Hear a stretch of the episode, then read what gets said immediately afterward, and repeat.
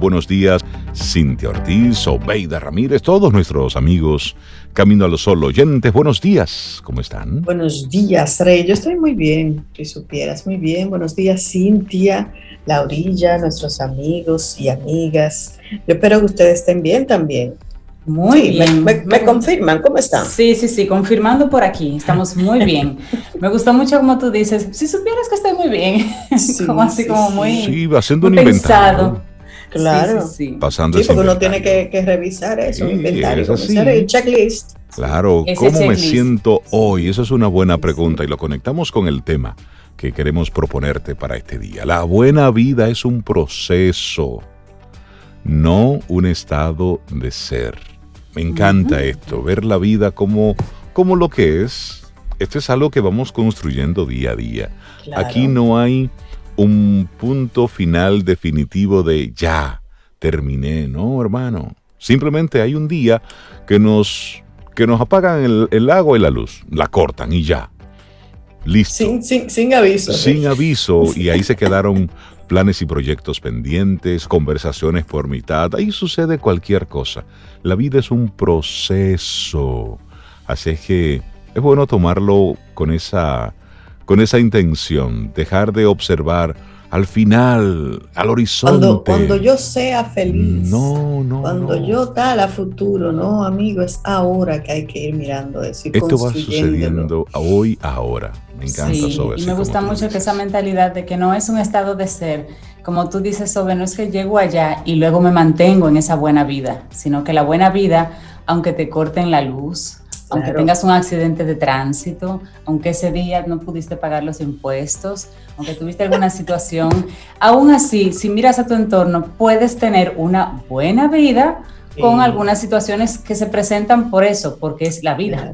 Y el tema es, Cintia Rey, que cuando uno está esperando aquello que está allá, que uno lucha por eso, no te disfrutas lo que estás viviendo en el momento. Y a veces el allá se pone cada vez más lejos. nunca lo alcanzas, nunca.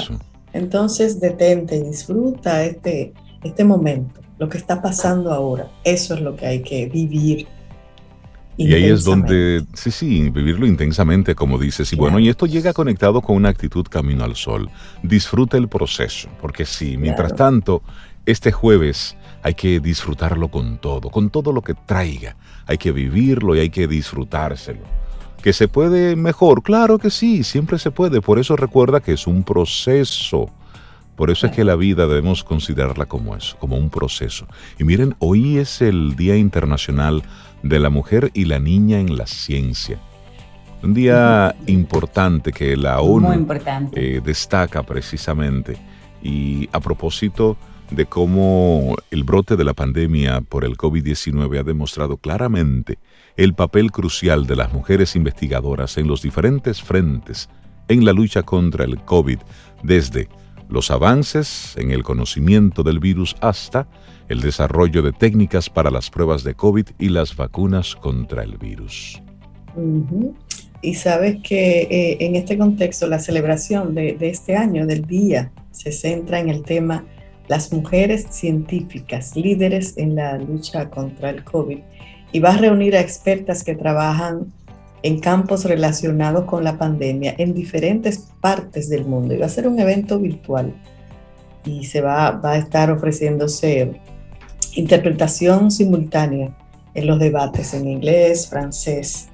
Y eso va a ser hoy, 11 de febrero, que se celebra y se lleva a cabo en la sede de las Naciones Unidas. Interesante. Día Internacional de las Niñas y las Mujeres Científicas. Así es. Bueno, pues con esta, con esta información vamos entonces nosotros arrancando nuestro programa Camino al Sol. Es jueves, estamos a 11 de febrero. Buenos días, bienvenidos, bienvenidas a Camino al Sol. Iniciamos Camino, al Sol. Estás escuchando Camino al Sol.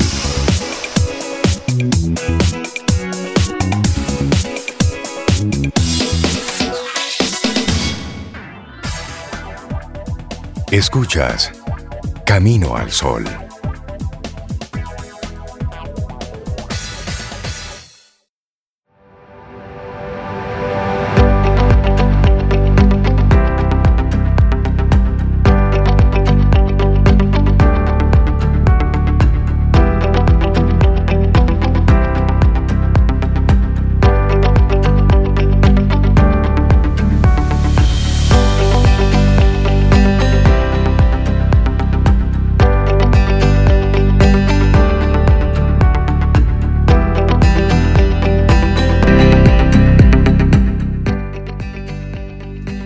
El éxito convirtiendo cada paso en una meta y cada meta en un paso. C.C. Cortés. Seguimos avanzando. Esto es Camino al Sol. Te compartimos nuestra reflexión para esta mañana. La vida es un proceso de cambio constante. Me encanta esto. Asumirlo a sí mismo ¿eh? como un proceso de cambio constante. Y es que los procesos de cambios vistos desde el punto de vista psicológico son una evolución natural y necesaria de cada ser humano. Es decir, que debemos cambiar según la situación o el contexto. Por ello, no te comportas igual frente a tu jefe que frente a un grupo de amigos en un bar, solo por citar un ejemplo.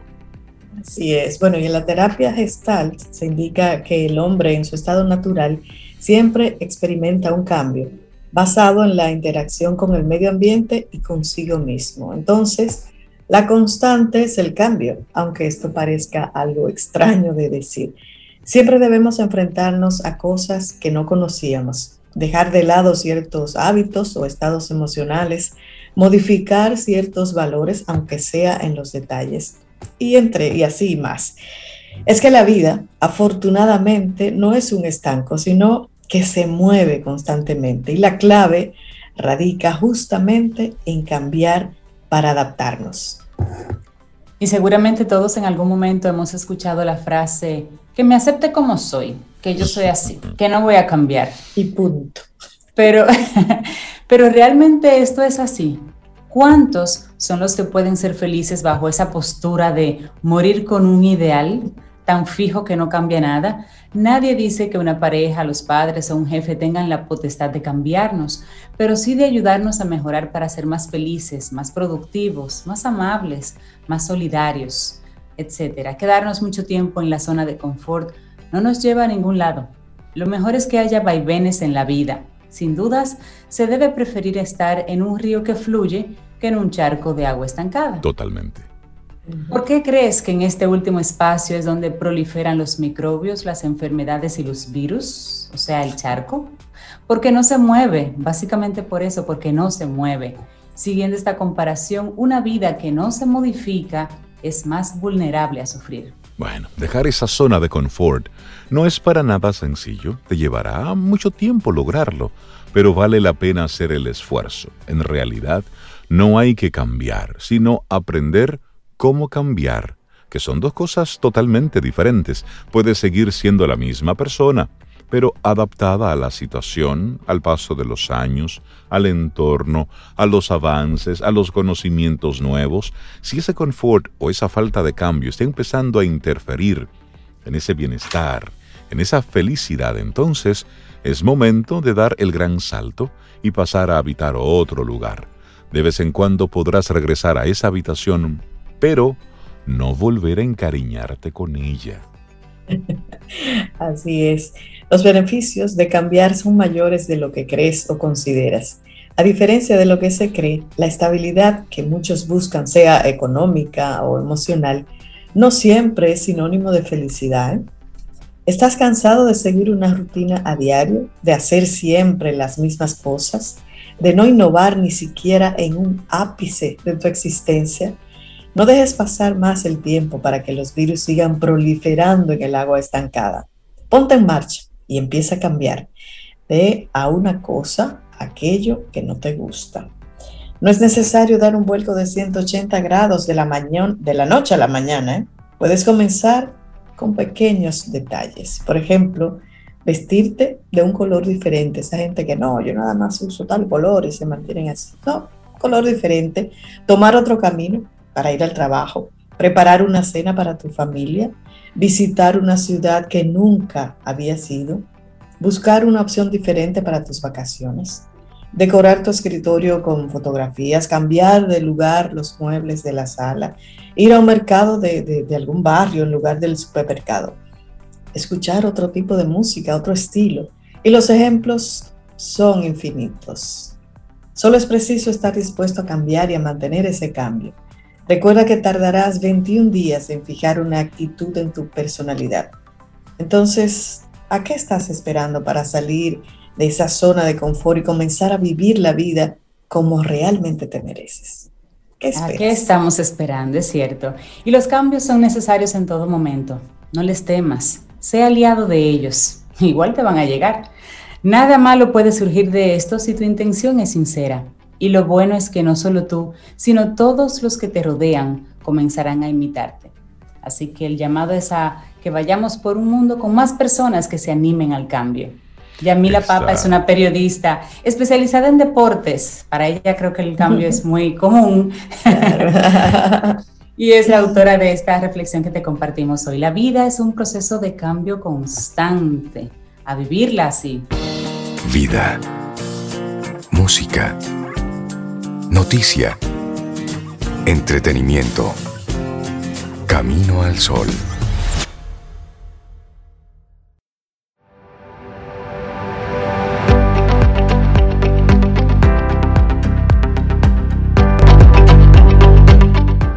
La siguiente frase de George Wells que dice, no hay inteligencia allí donde no hay cambio ni necesidad de cambio. Seguimos avanzando, esto es Camino al Sol, en un día espectacular, un día de esos que son, que son buenos para nosotros fijar en la memoria. Hoy tenemos unos colaboradores que vienen por partida doble. Los jueves siempre conversamos con Richard Douglas con su opinión personal, a quien les damos los, los buenos días y la bienvenida. Richard, ¿cómo estás? Feliz de estar aquí de nuevo con ustedes y poder llegar a los caminos al sol oyentes y más. Buenísimo. Y también nos acompaña la doctora Geraldine Bataglini. Doctora, buenos días. ¿Cómo está usted? Hola, hola. Feliz y bienaventurado jueves. Buenísimo. Buenos días, doctora. Buenos días, Richard. Hey, Cintia, esta combinación me encanta. Esto es una buena combinación. Muy buena. Me quedo calladita y voy a escuchar. Voy a ser oyente ahora mismo. Hola, Richard.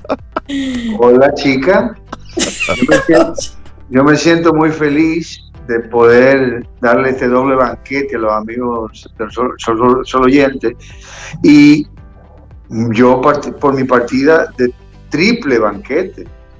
Porque yo estoy estrenando una, una modalidad de poder hacer esto junto con mi esposa, entonces me doy un banquete de comida, un banquete de cine y un banquete de relación con mi distinguida llamada esposa, vamos a juntar la comida con el cine, una cosa impresionante. Eso es espectacular. Sí, porque cuando uno está viendo una película, llega un momento en que tú dices, pero ponla en pausa y vamos a buscar algo de comer, algo de picar para seguir en el proceso. Y más cuando son las series que dan seguidilla y tú ves un episodio y otro. O, tú, o, tú, o tú puedes preparar la comida y sentarte a comerla Exactamente. con la serie. Exacto. Ah, Entonces, ¿cuál es tu propuesta para hoy, Richard? Mira, mi propuesta es una película que justamente combina con la propuesta de la doctora de hacer algo de comida que conecte con, con este Día del Amor y la Amistad, haciendo de eso una, una, una política de, de acercamiento a las cosas que te agradan y te conviertan eso en, en, esa, en esa definición del amor. Porque el amor tiene tantas definiciones que esta puede ser una más. Entonces nosotros queremos eh, invitar a la gente a que pueda compartir una buena comida bien hecha, con amor, con, una, con tu pareja o con, con toda tu familia, porque se puede ver esta película en familia. Esta película que hemos encontrado en Netflix, eh, en la plataforma de Netflix, todavía no está en la plataforma latinoamericana, pero sí está en Netflix, la pueden conseguir. Se llama Penguin Bloom. Penguin Bloom es una película eh, que trata sobre un tema que pareciera que no es un tema de mucho amor, porque trata una, un, accidente que sufre una señora y ese accidente la suma en una depresión, la, la, mete dentro de una depresión de la cual ella no puede salir. Pero hay elementos del amor de su vida que la, que la, que la reviven que la renuevan, que la ponen de nuevo en el mundo y ella como que renace a través de ese amor. Y esta vez, eh, a nivel cinematográfico, hay dos factores que a mí me llaman mucho la atención y que respeto mucho de todo, de todo director. Y es que hay tres niños y un pájaro. De hecho, el pájaro es el protagonista de la película. Por eso se llama Penguin Bloom, porque al pájaro le ponen penguin, porque parece un pingüino, pero no es un pingüino. Es negro con una mancha blanca, parece un pingüino, y le ponen de nombre Penguin Bloom. Pero el pájaro es quien anima a la señora a salir de su depresión, de su estado depresivo por el accidente que tuvo. Porque era una mujer demasiado activa, una mujer que, que andaba siempre en la playa, que hacía surfing y, y de buenas a primeras sufre este accidente que la deja paralítica. Entonces, ella desarrolla una, una depresión tan grande, tan grande, tan grande, tan grande, que nada la saca de ahí. Su mamá hace un gran esfuerzo por sacarla de ahí, su hermana, su propio marido, y la película se desarrolla, se va desarrollando poco a poco en este, en este desarrollo, valga la redundancia, del amor de esta familia hacia esta mujer. Aquí tenemos la excelentísima actuación de Naomi Watts, que no necesita presentación. Naomi Watts, una gran actriz eh, inglesa. También está Andrew Lincoln. Andrew Lincoln lo conocemos porque es el protagonista de The Walking Dead, a la gente que le gusta la película. Oh, sí, sí, sí, ya A mí particularmente no me llama mucho la atención, pero hay gente que le gusta y el, protagonista de, The Walking Dead, eh, Andrew Lincoln, hace, hace aquí un personaje muy bien trabajado, muy bien manejado, muy creíble, como el esposo de esta señora. Y está Jackie Weaver, que hace su mamá. Jackie Weaver la conocemos porque fue la protagonista también de Animal Kingdom, el reino animal. Fue nominada al Oscar. Y hay un niño que de los tres niños, el mayor, que es el que sufre la carga más poderosa del tema de la mamá, que se llama Griffin Murray Johnson. Esta es su segunda película, pero eh, sobre todo aquí hay que mencionar que tenemos un, un trabajo de, dirección brillante de Glendon Evening. Glendon Evening es un director joven que no ha, no ha hecho todavía grandes cosas, pero él fue que hizo The Last Ride y ganó muchos eh, lauros por esta producción. Esta película, si nos estamos a verla en Netflix, con la compañía de una buena comida, va a ser un gran banquete que ustedes se van a dar. Yo me doy un tercer banquete.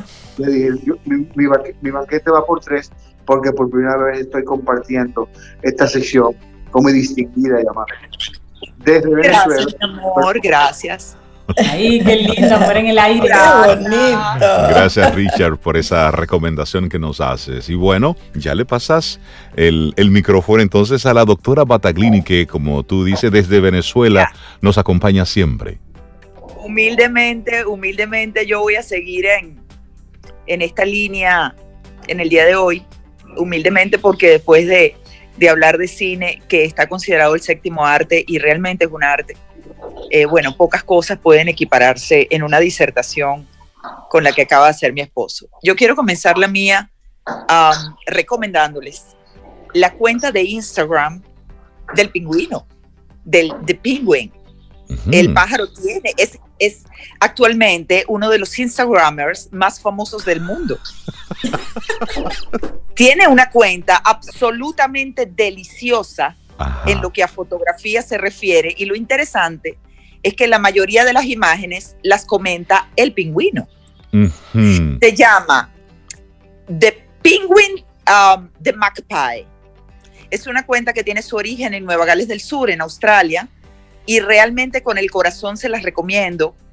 Eh, mi hija ya la ha comenzado a disfrutar, la ama, y yo por supuesto, eh, bueno, soy fan número uno del pingüino. Entonces, por favor, úsenla, recomiéndenla y después me cuentan. Y posteriormente... Ya, ya Cintia yo la estamos buscando aquí. Penguin de Magpie. Es una cosa absolutamente deliciosa. Se las recomiendo ah, desde desde el gusto de una persona como yo que ama la belleza y encuentra belleza hasta en lo más simple de la vida. La cuenta es un regalo. Posteriormente, quiero decirles que una de mis escritoras latinoamericanas favoritas, Isabel Allende, tiene en su haber uno de mis libros también favoritos. Se llama Afrodita. Mi esposo me lo regaló hace más de 15 años, dedicado por él. Y yo saqué el libro mi librero y les obsequio con parte del primer párrafo del libro que dice así. Me arrepiento de las dietas, de los platos deliciosos rechazados por vanidad, tanto como lamento las ocasiones de hacer el amor que he dejado, que he dejado pasar por ocuparme de tareas pendientes o por virtud puritana. Por eso, el plato que les traigo para recomendarles que hagan este día 14 de febrero. Es un plato absolutamente delicioso, pero que no los va a tener anclados en la cocina y que además es fabuloso comerlo viendo una película con el objeto de su amor o los objetos de sus amor, eh, como puede ser a toda la familia, porque la película que recomienda mi esposo en esta oportunidad es una película absolutamente apta para niños, probablemente no, no para niños menores de 7 años o 6 años, pero ya para niños mayorcitos es absolutamente recomendable y la recomiendo como ser humano y la recomiendo como mamá. ¿Qué tal comernos un plato de pasta cuya salsa se llama a la vodka o al vodka? Y no es más que realizar una sencilla salsa de tomate. Usted la puede hacer napolitana o boloñesa. La diferencia, les recuerdo, es simplemente que la boloñesa trae incluida la carne molida o carne en trocitos pequeños. Una vez que la salsa esté lista, usted le agrega un poquitín de crema de leche a su gusto y antojo y vodka tan generosamente como usted lo desee. Eso no es para los niños, eso es para nosotros. Usted saca lo de los niños aparte antes de pues, Depende porque, depende porque les voy a dar un tip culinario. Ajá. Si nosotros llevamos la vodka a hervir previamente, evaporamos el etanol, o sea, le eliminamos su nivel alcohólico. Mm. Queda el sabor y los niños pueden consumirla. Ah, truco de la ah, doctora, ¿eh? ¿Qué tal el tip? Pero, pero vamos a, seguir con su línea de, de, pensamiento. Vamos a decir que no es para niños. Entonces, un trago generoso de vodka, revolver, por favor, con pasta corta, porque no hay nada más no sé, falto de, de no sé, ustedes me entienden, de comer pasta larga. La cara de ella. Sí, o sea, sobre todo si estamos eh, un poquitín maquilladas, un poquitín vestidas, eh, bueno, porque es el Día del Amor y la Amistad. Entonces, por favor, pasta corta y o a la cama, o un plan que me encanta, y es una mesa baja en la sala donde está el televisor, con cojines en el piso, y a comer pasta a la vodka viendo Penguin Bloom. Yo creo que es un plan mm. fabuloso para el 14F. Y sobre todo, esta salsa la pueden guardar en la nevera en las cantidades que deseen, que siempre también, también para mí es, es demasiado importante en la vida cotidiana. Si vamos a dedicarle atención a preparar un plato con mimo, con cuidado, con celo para nuestra familia, bueno, hagamos más cantidad y así trabajamos menos a lo largo del tiempo.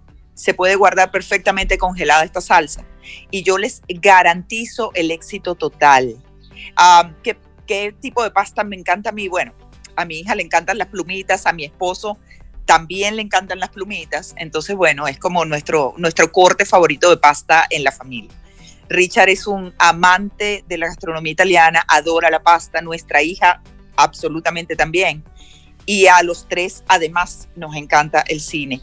Y como estamos en, este, en esta pandemia aún, que a todos nos ha agarrado por sorpresa, que es un proceso inédito, Sabemos que los restaurantes están cerrados por la noche, porque esa es una realidad. Eh, hasta el año pasado, hasta el año antepasado, no, todavía el año pasado, para Latinoamérica, el plan era eh, para la mayoría de la gente salir a comer fuera. Bueno, está difícil este año. Entonces, ¿qué tal una comida en casa fabulosa, acompañados por una película fabulosa? Por favor, no olviden, no olviden el vino, el acompañante ideal, vino tinto para una buena pasta.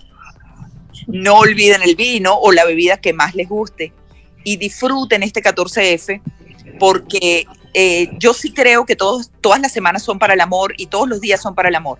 Pero también creo que cuando hay algo que festejar, bueno, festejémoslo. Festejémoslo porque qué rica es la vida. Qué rico cuando brindamos, qué rico cuando nos reunimos, cuando somos felices, cuando acompañamos una reunión con una comida deliciosa. El domingo no se hace dieta, Acuérdense de lo que les leí el libro de Isabel Allende. Día libre, día libre. Bueno, me arrepiento de las dietas, comienza ya el libro. Me arrepiento de las dietas. oigan ahí. Entonces, ah, bueno, nada, Richard, este 14F, a la distancia de un pensamiento de ti, mi amor. Igual, mi cielo. Ay, pero aquí estamos en amor. en vivo. Sí. Lo más maravilloso tenerlos juntos. Lo más bueno de todo esto es que las calorías van a estar en el encuentro, lo que vamos a disfrutar, lo que vamos a ver. Esta película que, que Naomi Watts nos regala, porque la productora de la película, es una coproducción australiana e inglesa y es una película sencillamente exquisita en materia de actuación. No se la pierdan, aprovechen. Gracias por esta oportunidad. Gracias por haberme permitido acompañarme con mi esposa y por este plato que ella recomienda. Gracias al Camino al Sol Oriente y más. Gracias a CCN, que hoy sale también premiado por doble partida. porque estamos hablando de las pastas que se pueden comprar en los supermercados. Mira, sí, y ellos venden una salsa, perdón, ellos venden una salsa eh, boloñesa o napoletana ya lista, probada por mí y es realmente buena. Eso también les aligera el trabajo ese día, comprar la salsa ya lista. Ya lista. Pues si lo dice la doctora Bataglini, yo le creo. Y si Richard me recomienda a Penguin Blue, también. Penguin Blue, ya lo Así que muchísimas gracias, Richard Douglas, la doctora Geraldine Bataglini. Un gran Lluvia de corazones. Y eso, celebremos el amor. Hay que celebrar la vida y hay que celebrar el amor. Un gran abrazo. Cuídense mucho. Un gran abrazo. Los quiero mucho. Un abrazo a uno. Lindo día ambos. Vida. Música Noticia. Entretenimiento. Camino al sol.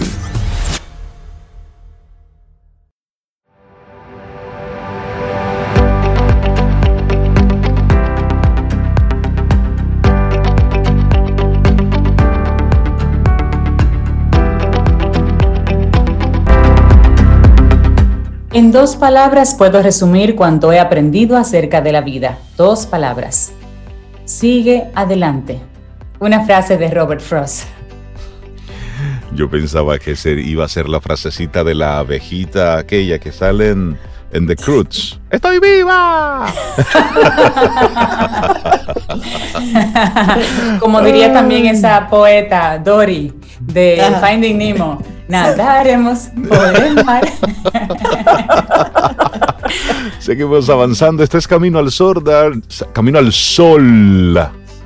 Con L al final, Camino al Sol. Yo tengo ese, sureño bien metido en estos días. La Junta, Rey. La Junta, sí. Deja de juntarte con manilejas. Yo sí creo. Darle los buenos días, la bienvenida a Rosario Arostegui, quien siempre conecta con nosotros esa parte que a los padres le da, le da paz escuchar a Rosario, y más aquellos padres con hijos ya en edad preuniversitaria, para que vayan buscando algunas respuestas. Rosario, buen día, ¿cómo estás?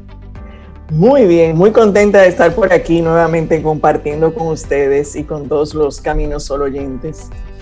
Así es, buenos días, Rosario. Nos encanta el tema que nos propones para el día de hoy, así que las personas que estén por ahí, que por favor hagan un espacio para que escuchen las cinco razones por las que tu hijo aún no sabe qué quiere estudiar, porque tú vas a estar dando muchas respuestas, Rosario. Eso es, esas son preguntas que uno se hace cuando tiene hijos en esa edad. Cinco razones por las que tu hijo aún no sabe qué quiere estudiar. Somos todo oídos. bueno, te diré que me costó enfocarme en cinco, porque cinco es como un número bonito. Pueden haber más, pero yo traté de resumirla en las que entiendo eh, o que por la experiencia que he tenido han resultado más importantes. Y precisamente, como tú decías, la inquietud de los padres es porque es que mi hijo no sabe lo que quiere y es que todavía, y todo ese, esa inquietud. Pero en realidad, toda esa inquietud viene porque los padres queremos ver a nuestros hijos felices, tomando una decisión con tranquilidad, sentirlos seguros. Y entonces la pregunta fue, eh, ok, pero tú, sabes bien por qué, por qué estamos en este, por qué llegamos aquí. Llegamos aquí por distintas razones y tiene que ver contigo, papá. Tiene que ver mucho, digamos que de las cinco yo le voy a decir que mm, eh, un buen porcentaje. Entonces, tiene que ver con que realmente tu hijo no sabe lo que quiere o no lo expresa. No tiene el permiso de expresarlo. Por eso hablo de una primera razón, que es la libertad de expresión. ¿Qué, qué escucha tu hijo en su casa? que le permita expresarse tal y como lo siente, lo que le inquieta y lo que no le inquieta. Eh, a muchas veces sí, pero yo le pregunto, sí, pero ¿cómo le preguntas? Realmente lo que busqué con compartir estas cinco razones, que de hecho es un descargable que estoy, que tengo en mi página, en mi página de Instagram, eh, pero quise aprovechar y seguir con el tema por la conversación que ha generado el, este, estas cinco razones y es que en realidad decimos una cosa, pero no siempre hacemos lo mismo. Yo le pregunto, en mi casa siempre se habla, hay muy buena conversación, pero hay cosas que no se dicen de manera explícita. Por ejemplo, esas conversaciones donde realmente le estás hablando de, preguntándole o estás hablando de la profesión, de lo que hace el tío, el amigo del amigo del amigo, que parece que no tiene que ver contigo, pero tú comienzas a hablar de una manera despectiva en relación a esa profesión, a ese quehacer de esa otra persona, y de repente tu hijo andaba pensando que esa era una opción. Entonces, eh, tenemos que aprender a cuidar cómo nos comunicamos, porque eso va eh, cerrando esa libertad de expresión. No es lo mismo decir lo que yo pienso que juzgar y decir con esa determinación ese no va, eso no sirve, él no va para ningún lado con esa profesión. O sea, y cuando tu hijo comienza a hablar, ¿estás en actitud de escucha o estás en actitud evaluadora? Entonces, eh, por eso hablo de la libertad de expresión, de que realmente eh, tu hijo se sienta cómodo hablando contigo sin que vaya a ser juzgado, eh, dando su opinión o, o hablando de su sentir. Entonces, otra de las razones es el miedo a no cumplir con las expectativas. No, pero yo siempre le he dicho que lo que él elija, elija está bien. Eh, o sea, no, no está seguro de que nosotros le vamos a apoyar en lo que querramos. Sí, me encanta escuchar eso, y, pero es importante que seamos congruentes. O sea, lo dices y está en relación a esas opiniones que dices, y esto está relacionado con la primera, pero quise ver, hay una parte que es no me siento cómodo diciendo lo que es. Y la otra, voy a citar un caso. En una ocasión, eh, yo tuve una joven que comenzó conmigo en un taller. Y en ese taller, cuando llega, de hecho, llegó no en el bachillerato, llegó porque estaba en su primer semestre en la universidad y yo le dije, sí, puedes venir, aunque la mayoría está aquí en esa etapa de decisión, pero al final ella estaba en lo mismo, en no saber qué quiero. Y desde que llega en los primeros ejercicios, yo no sé bien, porque llega, o sea, no tuve un acompañamiento, se inscribió al taller, entonces voy descubriendo en el momento. Me doy cuenta de que tiene una fuerte inclinación a los temas de educación y de los niños. Sin embargo, cuando llega el momento, está inscrita en administración, y su duda es entre administración y ingeniería industrial. Pero la conversación es de niños y de educación. a ver qué pasa. Y según vamos conversando, su visión es, eh, voy a estudiar administración para administrar una escuela. ok, bien. Entonces, todo eso te va dando señales de qué pasa aquí. Yo no voy a hacer la historia, termina el taller, supuestamente ya termina en el taller con una visión más clara, pero nos volvemos a encontrar porque realmente cambió de carrera, pero todavía no está tranquila. ¿Y por qué no está tranquila? Y ahí viene el acompañamiento y tengo la oportunidad de profundizar. Porque decir que lo que ella quería estudiar era educación, no se atrevía a decirlo por todo lo que se hablaba en su casa en relación a un familiar que fue a una abuela, tía, no recuerdo, maestra. Entonces, si se dan cuenta, cómo no fue tan directo, es tan fino esto, que por eso es importante prestar atención. Oye, qué interesante esta, esta conversación. Uno no, piensa que como padre tiene un impacto tan relevante en la decisión de los hijos sobre Sí, así mismo es. Y, qué bueno como que existan espacios así como, como los que hace Rosario, que pueden ayudar a, los jóvenes a tener mayor, mayor claridad en, cuáles son sus, sus deseos y sus eh, lo que quieren hacer a futuro, porque a veces eh, delante de los padres como que puede surgir eso de complacer a papá, mamá, tú sabes. Entonces es bueno como que un tercero objetivo de fuera esté con ellos y pueda, y pueda ayudarlo. Es Rosario. Seguimos aprendiendo, sí. Sí. sí qué bien, qué bien. Eh, totalmente. Entonces, por eso es importante el cuidar esa, esas conversaciones. Y bueno, a veces decimos, bueno, es que él no sabe lo que quiere porque yo todo lo que le ofrezco, pues no hay motivación, como que nada, nada va y nada viene. Bien.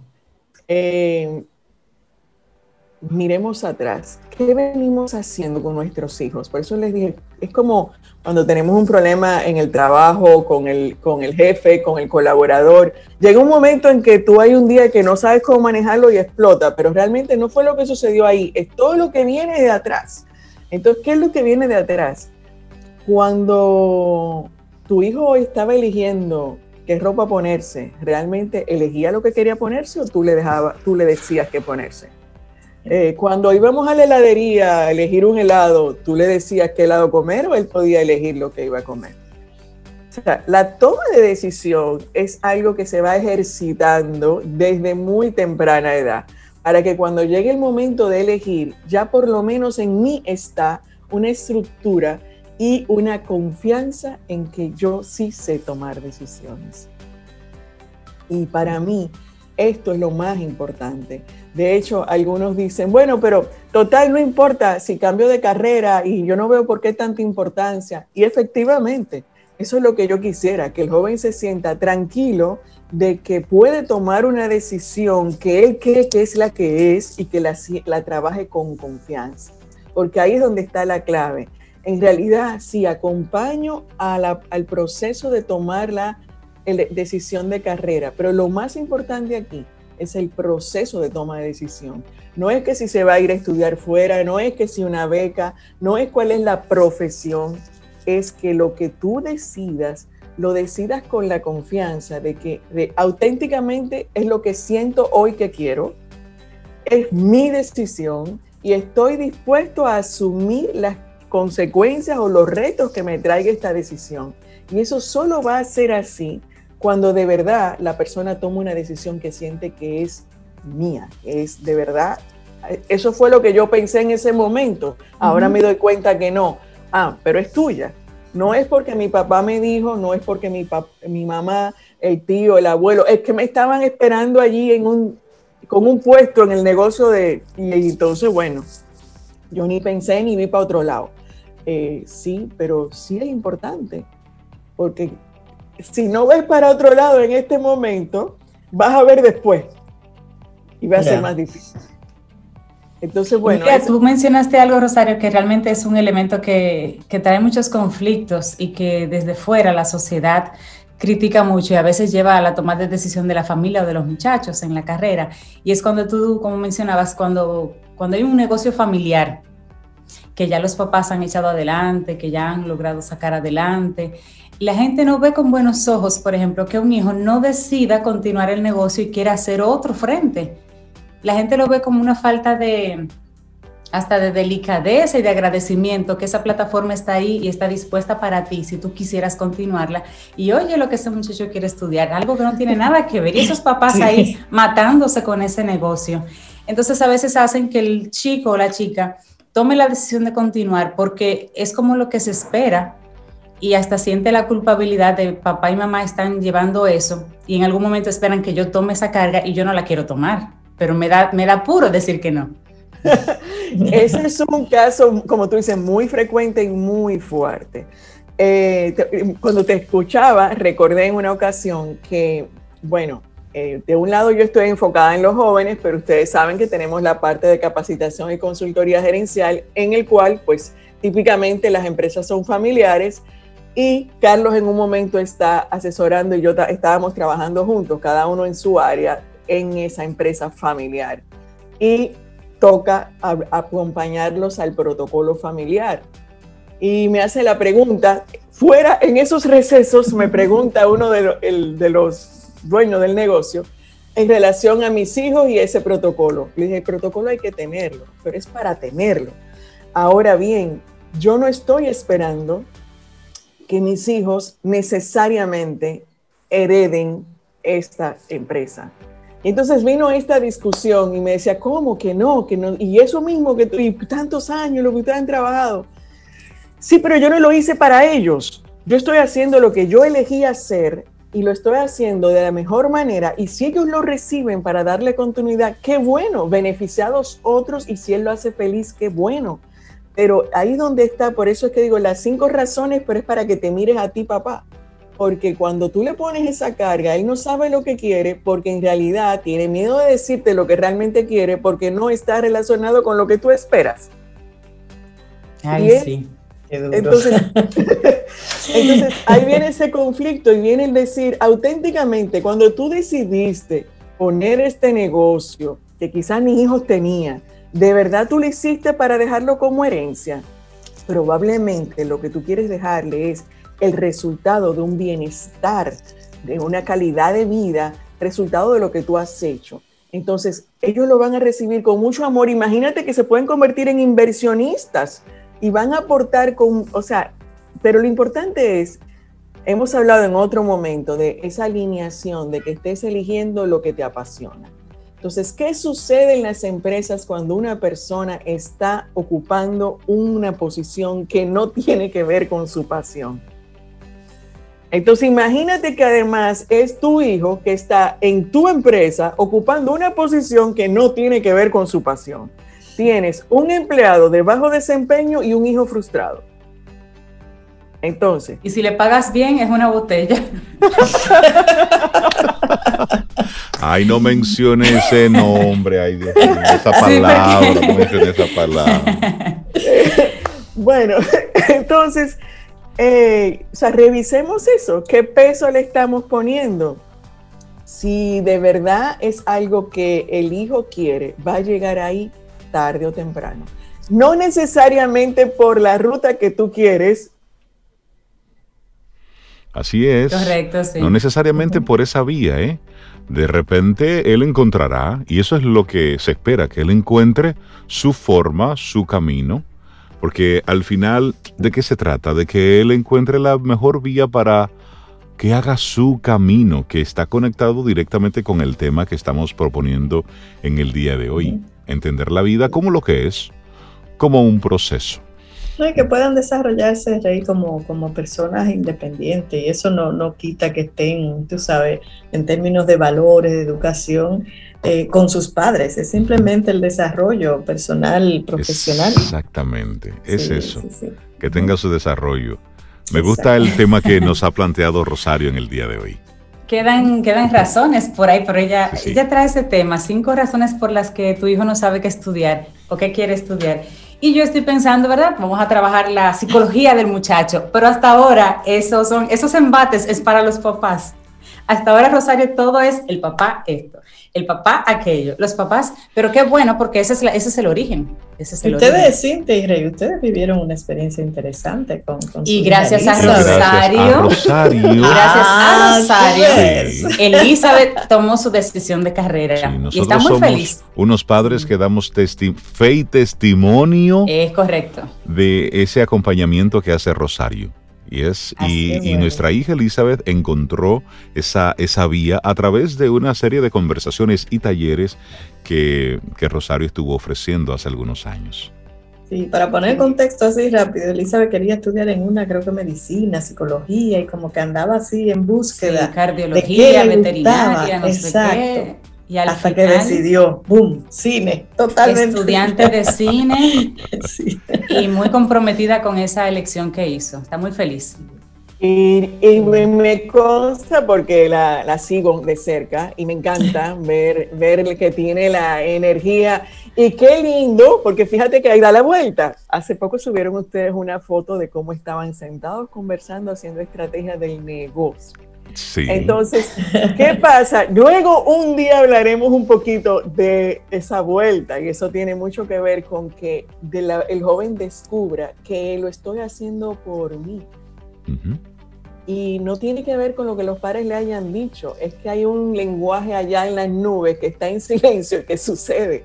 Entonces, por eso es importante que las conversaciones se bajen y se hablen para decir realmente qué es lo que yo quiero y que quizás, eh, porque hay, hay, mucho de esto, eh, de que nosotros todavía estamos como en una generación en transición, de que lo que yo digo es lo que es, pero resulta que ahora esta generación que viene dice, no, pero espérate, escúchame, como que no acabamos de poner las cosas. Eh, Estamos en un, en un in-between ahí. Sí, entonces, y, piden la palabra, esta generación pide la palabra, quieren ser escuchados. Sí, no, se la toman, no la piden, se la toman. Exacto. Entonces ahí está ese, ese juego, o sea, mira, ni siquiera te, te, yo te la doy, yo te la doy Ahora bien, porque yo quiero escucharte, pero eso no quiere decir que lo que él te va a decir es lo que va, es que vamos a conversar de igual a igual. Entonces la conversación cambia. Hace, bueno, mi hija, la más pequeña, está en su, entrando su segundo año de universidad y hubo una conversación que yo tuve en cuarto de bachillerato con ella, donde yo dije, ok, ya, y cuando tú dices ese ok, ya, ¿qué quiere decir? Estás hablando de mujer a mujer, porque, o de hombre a hombre, o de no importa, de mujer a hombre, pero ya no es madre impone a, al hijo. No, no, no, no, no. Es vamos a sentarnos de igual a igual. Y de igual a igual, probablemente vas a influir más pero ¿a qué me refiero? Porque ahí es donde digo, nos estamos como confundiendo y los nombres y que el poder y que va a hacer lo que quiere y que no, que yo soy el papá. No, no. Es una comunicación donde cuando yo me siento con cualquier otra persona, de manera natural, nosotros vamos buscando exponer nuestra opinión a la otra persona. Eso sucede, no importa, quítale el nombre de que es tu hijo, está frente a un colaborador y estamos buscando tomar una decisión. ¿Qué sucede? Una conversación abierta y espontánea donde estamos buscando resolver algo y yo te voy a escuchar a ti y tú me vas a escuchar a mí. Que tenemos mucho que aprender para manejar conversaciones. Oh, sí, vamos a seguir trabajando eso. Pero mientras tanto, la invitación es eso, cuando es busca conectar con tu hijo, porque él tiene su manera de verlo y tiene sus razones. Y la forma de tú influir para su decisión es a través de sus razones, no con las tuyas. Es trabaja con las de él para que entonces tú le puedas dar tu mirada sobre las de él. Y ahí se abre la conversación. Entonces, el, eh, Cintia, cuando dices, sí, las cinco razones de por qué tu hijo no sabe lo que quiere, queda una. Y efectivamente, eh, ese era el efecto que yo quería. O sea, no es tu hijo, eres tú. Tú tienes una tarea, para acompañarlo. Revísate y abre la conversación, o sea, cambia la conversación para que puedas conectar con tu hijo. Yo creo que lo más saludable en este proceso es que tienes la última oportunidad de acompañar a tu hijo en su primera gran decisión y que lo más valioso que le puedes dejar a tu hijo es que él sepa que sí puede tomar una decisión, que está en la capacidad, que lo sabe hacer y que tú confías en que él va a asumir lo que tenga que asumir. Me parece interesantísima esta, esta propuesta. Y estoy como la vida que, más de un padre conectado con nosotros dice, yo necesito un café con Rosario. Necesito que Rosario me ayude a encontrar, o más bien, mis hijos necesitan conectar con Rosario. ¿Estás realizando algún, alguna especie de encuentros? Eh, ¿cómo, estás manejando esa parte?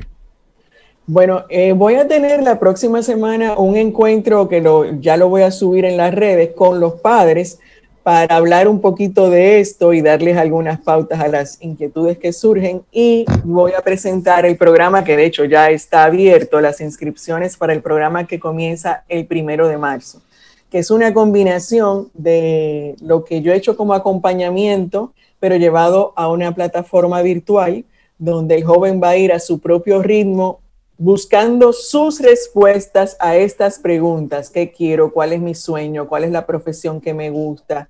Va a encontrar un, momento de hacer una evaluación de cuáles son mis fortalezas, cuáles son mis motivadores y al mismo tiempo todos los que estén inscritos allí van a tener encuentros frecuentes conmigo para hablar de temas más concretos, llevar sus inquietudes, pero el objetivo de esos encuentros que vienen siendo webinars dentro del programa es darle herramienta para empoderarlo, o sea, confiar en tu decisión, en confiar en que tú sí puedes y conocerte más, porque al final la idea es que eh, avances, que tú sí puedes y que puedes eh, hacer lo que tú decidas, lo que necesitas es saber cómo. Buenísimo, buenísimo. Rosario, si podemos hacer así un resumen de las cinco, las cinco razones rápidamente. Mencionaste que la primera es la libertad de expresión, la segunda las expectativas, la tercera la toma de decisión. La, no, el, no tiene motivación, esa lo que pasa es que la mezcla en la explicación. Eh, pero realmente es, no tiene motivación, o sea, nada le gusta, pero al final es que no le has llevado a que vaya encontrando una razón, una motivación. Porque el, asunto es que cuando a mí todo me lo dan y yo ni siquiera tengo que abrir la boca, pues mm, yo no sé lo que implica eso de que yo haga algo para recibir en, consecuencia. Eh, sí, me faltaron dos explícitamente que las mezclé por el ejemplo que trajiste. El miedo a no ganar mucho dinero, que tiene que ver con que eh, es realmente porque esa es tu expectativa, tu definición de éxito y qué es eso de no ganar mucho dinero y quién lo dice y qué ejemplo tú tienes, porque no depende de la profesión. Entonces, otra vez, eh, perfecto, una conversación muy simple es, eh, si esa profesión, búscate cuánto se espera en Google que tú ganes en promedio en esa profesión. ese salario esperado ¿Te permitiría vivir como tú quieres? La respuesta es sí, perfecto. La respuesta es no. Ah, pues ve pensando qué vas a hacer para el tipo de vida que tú quieres. Así de simple. Estamos hablando de construyendo un plan juntos. Yo te voy a ayudar a construir tu plan. Si esto no te resulta, una de dos, o cambias la profesión o busca otra forma de ingreso, pero velo pensando, así.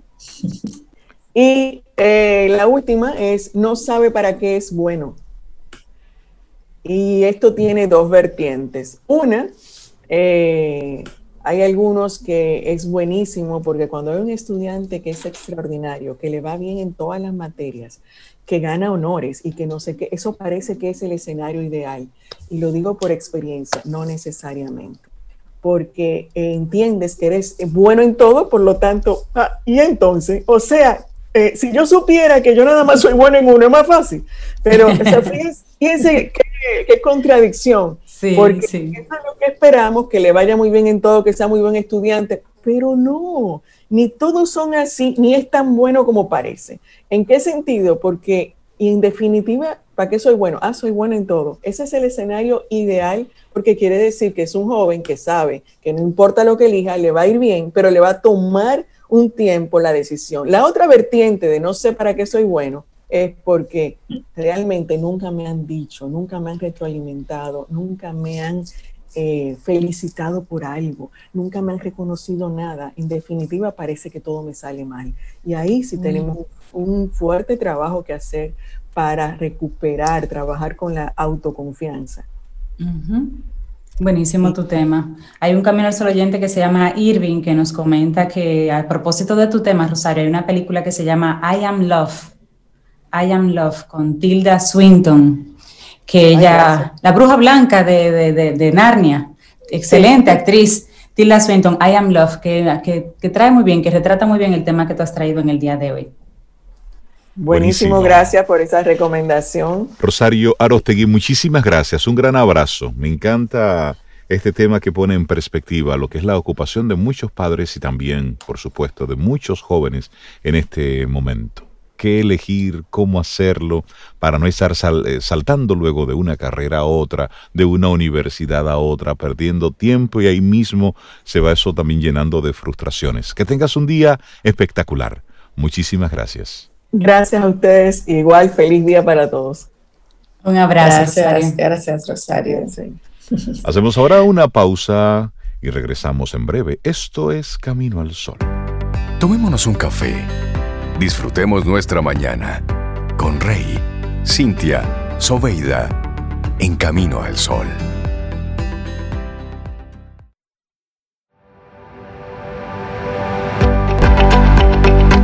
Préstale mucha atención a nuestra siguiente frase de Terry Neal. Es bien cortita, dice, el cambio es una puerta que se abre desde adentro.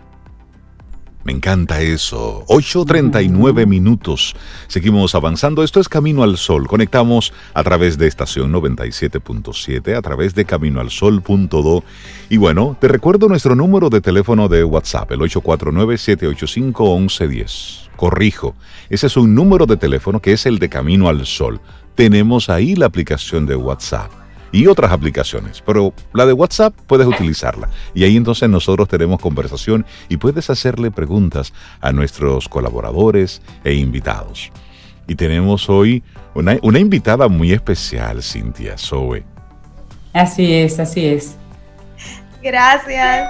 Bueno, darle los buenos días, la bienvenida a Sherlyn Rodríguez. Ella viene de la plataforma para hablarnos de la plataforma de par en par y esto Atención. es realmente una solución interesantísima para resolver una, una situación que es de, de, de todos los adolescentes, de los jóvenes, ese ese primer empleo, que es una gran eh, pesadilla. Charlene, buenos días, bienvenida a Camino al Sol, ¿cómo estás? Hola, muchísimas gracias, muy bien, muy feliz de que nos dieran este espacito para hablar sobre de par en par. Em, yo quiero que ustedes vayan conmigo y me acompañen cinco segunditos. Oh, por supuesto. A, pensar en lo siguiente. Ok. Unos, añitos atrás, ubiquémonos unos añitos atrás en su primer día de trabajo, el primerito de toda la vida. Ay, sí, yo te cuento. Ay, Charlene, ¿cómo te haces? ¿Cómo te nos haces? Ay, qué susto. tenían miedo, tenían nervios, estaban felices, o sea, sabían a lo que iban, sabían qué iban a hacer. No, nada de eso. ¿Cómo nada? Todos los nervios, pero y azorado así, azorado. yo creo que yo ni comí ese día. ok, entonces agarramos emoción ahí. Y después yo quiero que piensen en todas las estrellas que se alinearon para que ustedes ese día estuvieran ahí. ¿Quién le dio una oportunidad? ¿Quién le abrió una puerta? ¿Qué empresa? ¿Qué persona? ¿Verdad? Seguimos con... Sí, seguimos ahí. Estamos ahí. Entonces después yo quiero que ustedes piensen cómo ese momento influyó en todo lo que fue después. Y ustedes hoy son quienes son y dónde están. ¿Verdad? Wow. Wow. Con todo Qué ese buen ejercicio, ¿eh? con todo ese contexto, yo quiero que hablemos de De Par en Par, la plataforma que eh, venimos a hablar el día de hoy. Me encanta. Me encanta, me encanta. ¿De qué trata? ¿Cómo surge? Sí, ¿cómo surge? ¿Qué sucede? Nuestro país tiene eh, para los bachilleres técnicos y de arte un componente muy innovador en el currículum y es que los jóvenes tienen que hacer unas prácticas laborales eh, obligatorias en su último año de eh, estudio. Exacto, las 60 horas, ¿cierto? No son 60 ya, eso ha cambiado un poco. No, en los bachilleres técnicos va desde 360 horas hasta 720 horas. Es un trabajo. Ah, pero espérate. Sí, sí, es una práctica real. Eso es lo interesante y la belleza de este modelo, y es que el joven va a aprender de verdad en el centro de trabajo. No es cumplir una hora y punto. Y que es una pasantía. Es una pasantía real, exacto. Eh, y eh, para, para artes, para las modalidades de arte son 100 horas. Como quiera, es, un buen, es una buena tajada, ¿verdad? sí.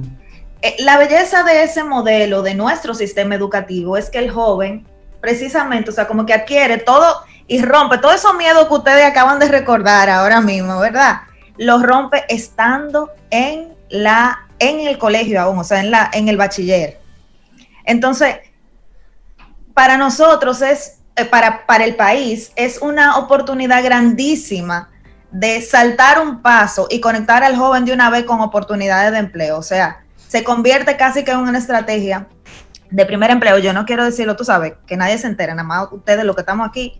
El camino al solo oyente, así, una comunidad Intimidad, intimidad familiar. Intimidad. en esta intimidad. Exacto, pero realmente es, es una estrategia casi de primer empleo, una muy efectiva y propuesta por nuestro eh, sistema educativo.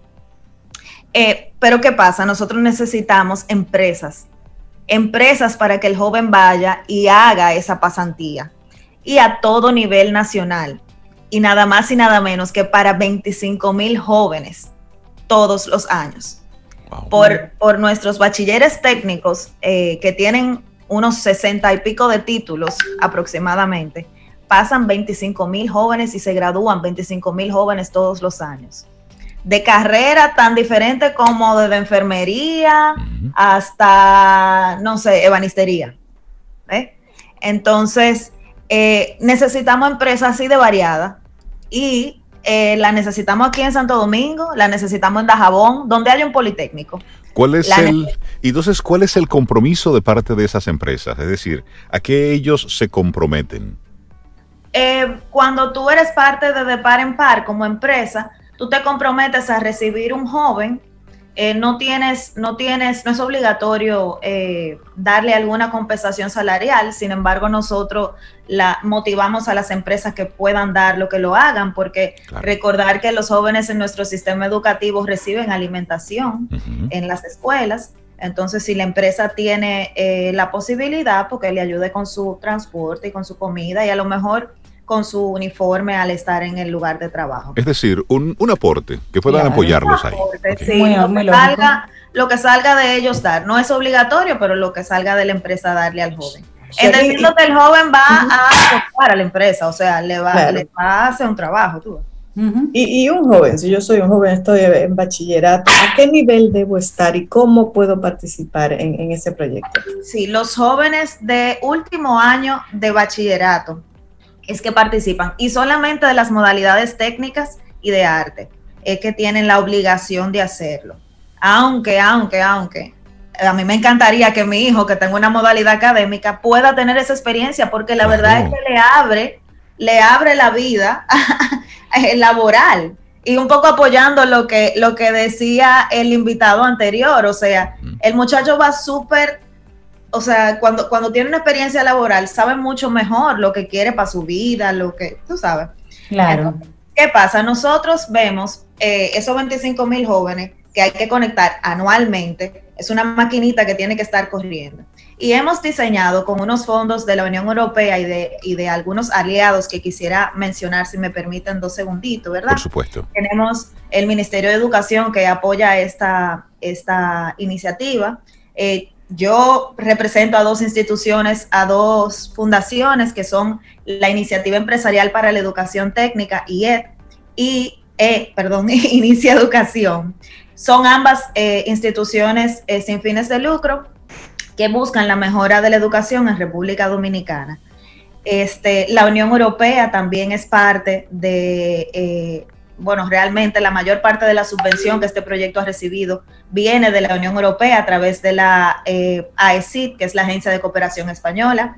Tenemos empresas como INCA, Fundación OMG, Grupo Peña de Filló, Gerdao Metaldón.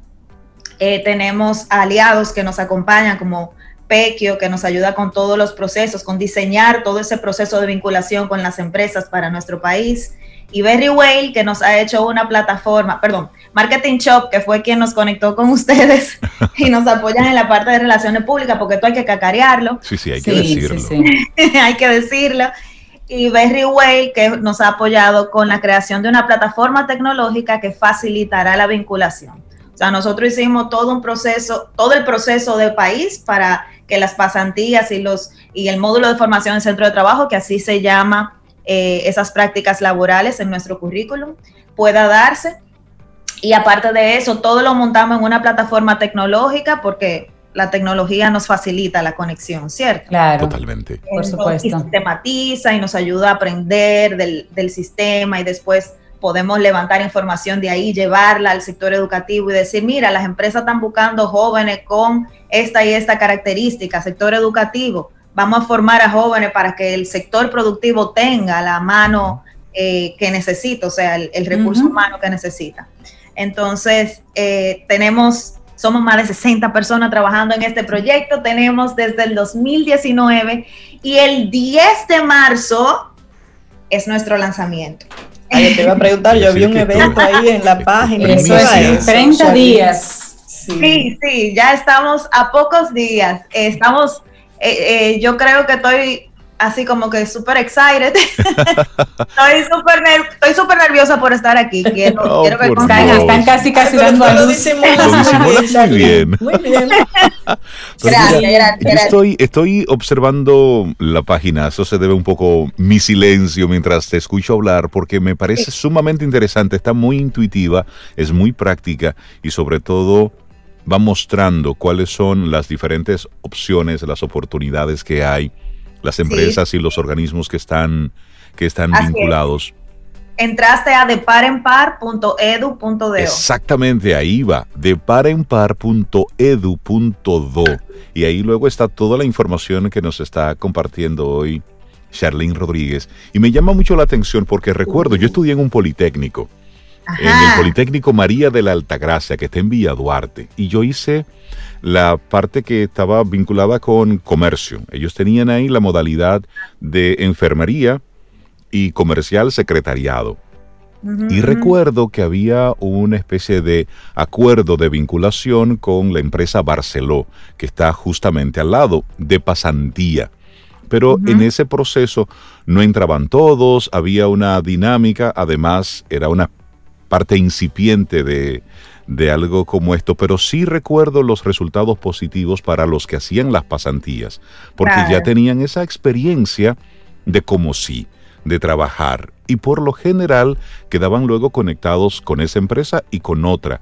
Por eso yo entiendo la importancia que tiene un programa de esto. En un país donde lamentablemente la cantidad de ninis va en aumento, jóvenes que ni estudian ni trabajan por las razones que sean.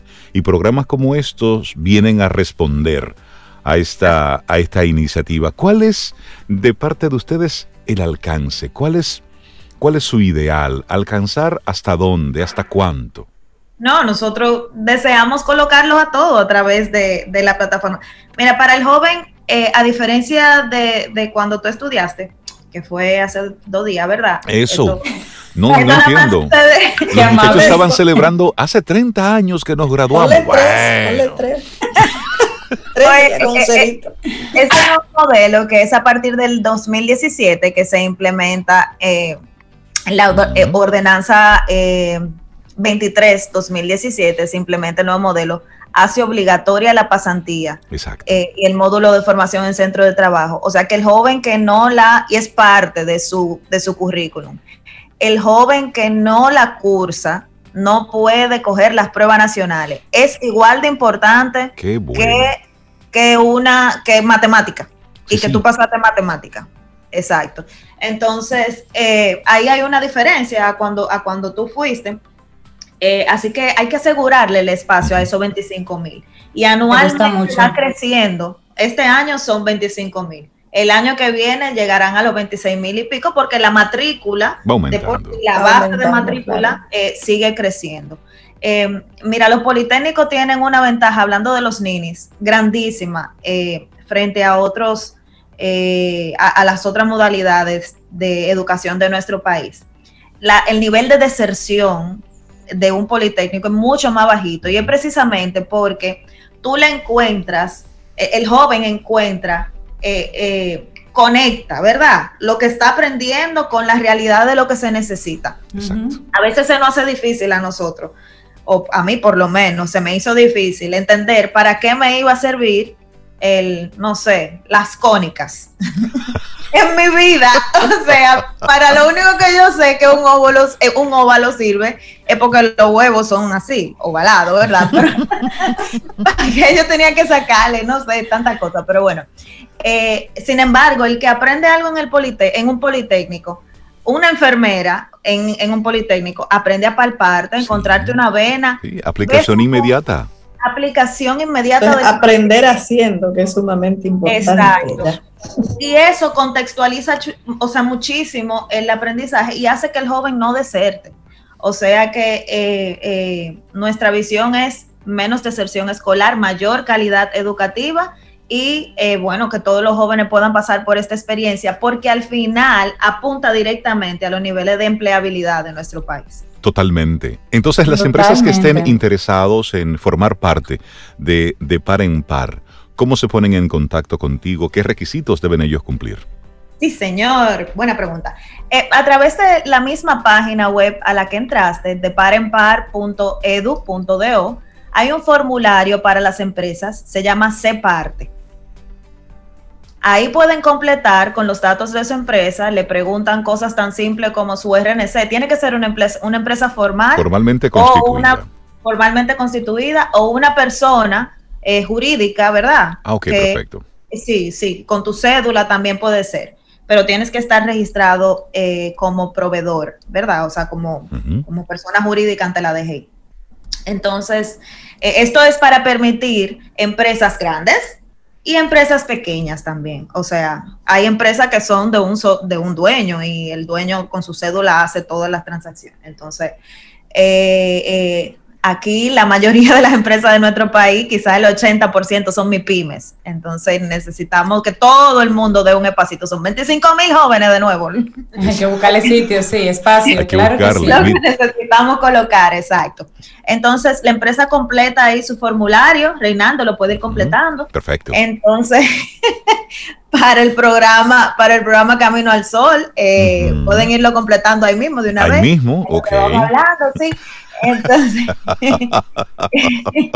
entonces cualquier industria, Charlene, cualquier industria encuentra. Cualquier industria, sí, nosotros tenemos, eh, o sea, aplica para todos los sectores económicos de nuestro país, desde salud, desde producción, desde turismo, eh, eh, contabilidad, o sea, todo aplica ahí adentro. De hecho, en la misma página, al navegarla, pueden ver todas las carreras que nosotros tenemos disponibles en nuestro país y alguna aplica para su empresa, porque la verdad es que, los títulos han sido diseñados para servir al sector productivo, los títulos de nuestro país. Buenísimo. Entonces completan ahí el formulario eh, y dentro de, eh, bueno, a partir del 10 de marzo le van a estar contactando algún centro educativo de nuestro país para formalizar ese proceso de vinculación. Entonces, eh, nada, es, muy fácil, no tienen que dar nada, nada más abrir tus puertas de par en par y permitirnos un espacito para los jóvenes. Y además hay que decirlo, e, esa es una oportunidad también para, para emprendedores. Usted necesita manos que lo ayuden en su emprendimiento. Eh, ahí es, esto es ganar, ganar. Tú estás con un joven, con, con una chica que te está apoyando en lo que y va esta persona teniendo mano de obra a, a, un costo que un emprendedor puede costear, que es un apoyo, ¿eh? y nos vamos ayudando, tú, uno a uno. Charlene, y una vez esa pasantía termina, como bien dice Rey, es una oportunidad para que emprendedores puedan captar eh, eh equipos, sus primeros talentos, sus primeros talentos. ¿Puede darse luego una contratación formal? ¿No pasa nada con el programa? ¿No, no, no pasa. De hecho, nosotros lo medimos como un indicador de éxito. De éxito. Excelente, excelente. Que, el joven quede conectado con un espacio de trabajo. la persona puede entrevistar a, las, a, los candidatos para saber qué, qué, mano de obra le funciona mejor en la pasantía. Oye, una, entrevista larga. Charlene, creo que Cintia se va a convertir próximamente en, un, en parte de. Es que son preguntas de, los que colaboradoras de Este, sí, sí, el joven, eh, o sea, cuando tú te vinculas, cuando tú haces el proceso de vinculación, la empresa lo primero que hace es que llena el formulario, se postula y luego el, algún centro educativo le va a contactar a la empresa. Ahí lo que hace es que se ponen de acuerdo. La, idea es que los centros educativos que estén alrededor, así mismo como pasaba Reinaldo cuando tú estudiabas, son los centros educativos eh, que están alrededor, o sea, la empresa tan cerca, ¿verdad? Este, entonces un centro educativo te va a contactar y ustedes, la empresa y el centro educativo comienzan un proceso de negociación, ¿verdad? Entonces, eh, en ese proceso de negociación, ustedes acuerdan los términos que como empresa tienen para recibir a jóvenes. Eh, pero eh, debo aclarar, hay jóvenes ahí que todavía no han cumplido la mayoría de edad, entonces puede ser que alguna empresa le pidamos que reciban a jóvenes de menos de 18 años eh, yo, por ejemplo, me gradué del colegio con 17, pero yo era súper seria. ¿eh? sí, pero lo, importante en todo esto es que tanto las empresas que necesiten eh, mano de obra como jóvenes que quieran ya tener su primer empleo encuentren un punto de unión y ahí está en deparenpar.edu.do. Charlene Rodríguez, muchísimas gracias. Un abrazote. Espero que te podamos invitar de nuevo para seguir hablando sobre esta plataforma. Un abrazote el lanzamiento 10 de marzo. 10 de marzo. a nuestro, sí, se pueden entrar a nuestra página y ahí está el formulario para que oigan esto que yo les estoy contando y muchas historias más divertidas. Buenísimo. Así llegamos al final de nuestro programa Camino al Sol. Tengamos un excelente día. Y esperamos que hayas disfrutado del contenido del día de hoy.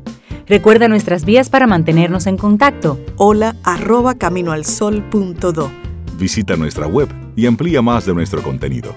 Caminoalsol.do. Hasta una próxima edición. Y pásala bien.